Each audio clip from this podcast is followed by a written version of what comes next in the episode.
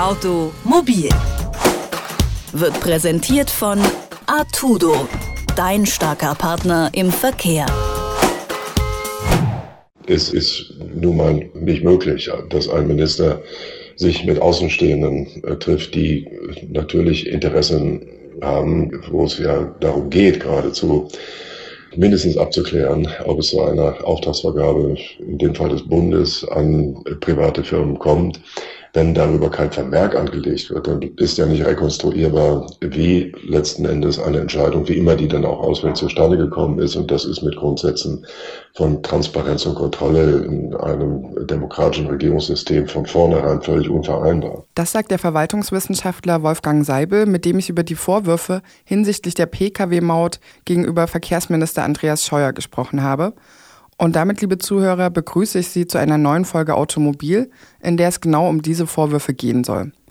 Denn der Verkehrsminister hat offenbar geheime Gespräche mit Vertretern der Mautfirmen geführt. Und das ist nicht nur aufgrund mangelnder Transparenz problematisch, sondern es ist auch fraglich, inwieweit diese Gespräche zu Millionen Euro Schadensersatzforderungen der Mautfirmen gegen den Bund führen könnten. Und darüber spreche ich in dieser Folge mit meiner Kollegin Anja Bolle. Hallo Eva. Hallo Anja. Wir haben ja schon gehört, es geht um die Pkw-Maut und um geheime Absprachen, aber vielleicht kannst du noch mal ganz konkret zusammenfassen, was da genau passiert ist und äh, wie das jetzt herauskam. Also die ganze Geschichte ist jetzt durch eine Anfrage der Grünen-Abgeordneten Stefan Kühn und Sven Christian Kindler herausgekommen, über die die Süddeutsche Zeitung letzte Woche berichtet hat. Und ganz konkret geht es dabei um insgesamt jetzt wohl sieben Treffen zwischen Dezember 2018 und Mai 2019 zwischen Verkehrsminister Andreas Scheuer bzw. seinem Stellvertreter und den Vertretern von den Mautfirmen Eventim und Kapsch. Und das Brisante daran ist eben zum einen, dass diese Treffen einfach nicht protokolliert worden sind das ist ja an sich schon fragwürdig. Und zum anderen steht momentan ein ziemlich schwerwiegender Verdacht im Raum und der wird damit stark erhärtet. Du äh, redest so ein bisschen in Rätseln, diesem schwerwiegenden Verdacht. Äh, was genau hat es damit auf sich? Das hängt alles noch mit der Maut zusammen.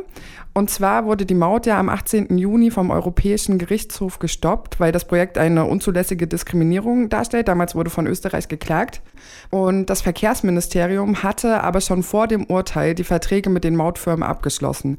Was bedeutet, dass die jetzt Schadensersatz vom Bund fordern können, und zwar in Millionenhöhe. Und im Endeffekt wird das dann natürlich von den Steuern bezahlt. Und der Punkt ist folgender, dass es jetzt von Insidern heißt, dass die Vertreter dieser Mautfirmen damals bei mindestens einem Treffen vorgeschlagen haben, dass man doch mit diesem Vertragsabschluss bis nach dem EuGH-Urteil warten soll.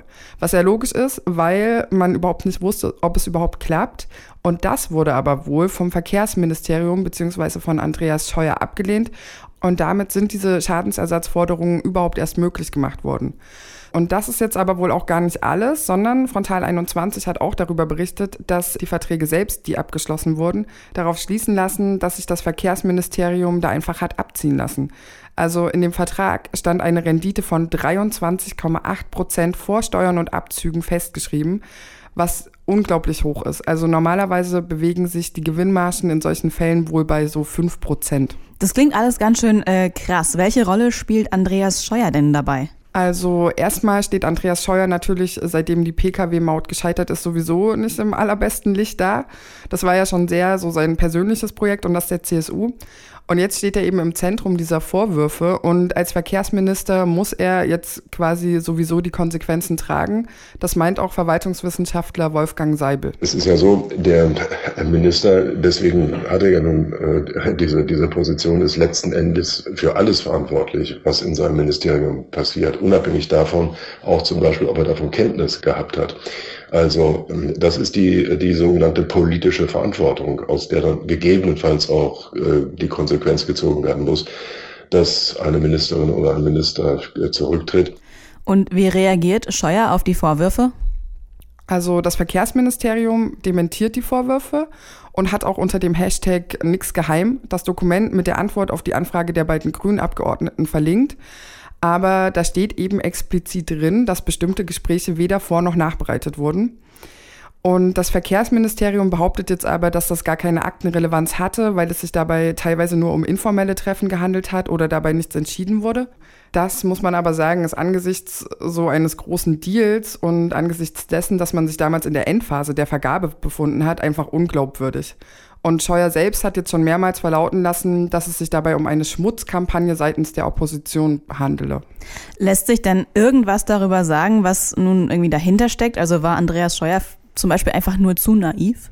Ja, das ist tatsächlich so eine der beiden Möglichkeiten. Ähm, Wolfgang Seibel hat mir das wie folgt erklärt. Entweder Herr Scheuer war zu naiv zu wissen, äh, dass bei solchen Gelegenheiten, die ja unter Umständen eine große Tragweite dann haben, natürlich äh, mindestens ein Besprechungsvermerk im Nachhinein angelegt werden muss. Oder aber äh, der Minister hat das äh, bewusst unterlassen. Das eine wäre genauso schlimm wie das andere, denn entweder ist er zu naiv, seinen Job zu machen, oder aber er hatte tatsächlich etwas zu verbergen, äh, was die Sache ja, um es milde zu sagen, nicht besser machen würde. Und dann muss man natürlich auch sehen, dass es eben gerade Andreas Scheuer war, der im Juli nach der ganzen gescheiterten Mautsache so ganz demonstrativ betont hat, wie transparent doch seine Behörde sei. Ähm, es gibt da dieses eine Video, wie er im Juli dann nach dem Gerichtsurteil höchstpersönlich mit so einem ganzen Aktenrolli voller Akten vor dem Verkehrsausschuss aufgetaucht ist und die mit dem Versprechen der maximal möglichen Transparenz eben übergeben hat.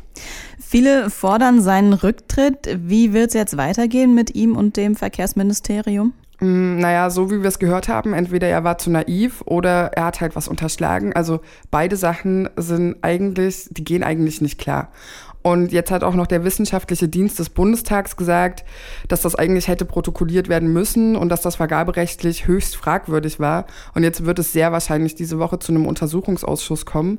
Dazu muss jetzt die Opposition aus FDP, Grünen und Linken einen Antrag stellen und das werden sie höchstwahrscheinlich machen und dann werden wir sehen, wie es weitergeht. Und wir behalten natürlich alle weiteren Entwicklungen im Blick. Das war meine Kollegin, Automobilredakteurin Eva Weber. Sie hat im Vorfeld unseres Gesprächs mit Verwaltungswissenschaftler Wolfgang Seibel von der Uni Konstanz gesprochen. Eva, vielen Dank dafür. Ich danke dir, Anja. Und ich bedanke mich bei Ihnen fürs Zuhören und freue mich, wenn Sie auch nächste Woche wieder dabei sind bei einer neuen Folge Automobil. Und wenn Sie keine Folge mehr verpassen wollen, dann abonnieren Sie gerne den Automobil-Podcast unter Detektor FM oder überall, wo es Podcasts gibt. Automobil wird präsentiert von Artudo, dein starker Partner im Verkehr.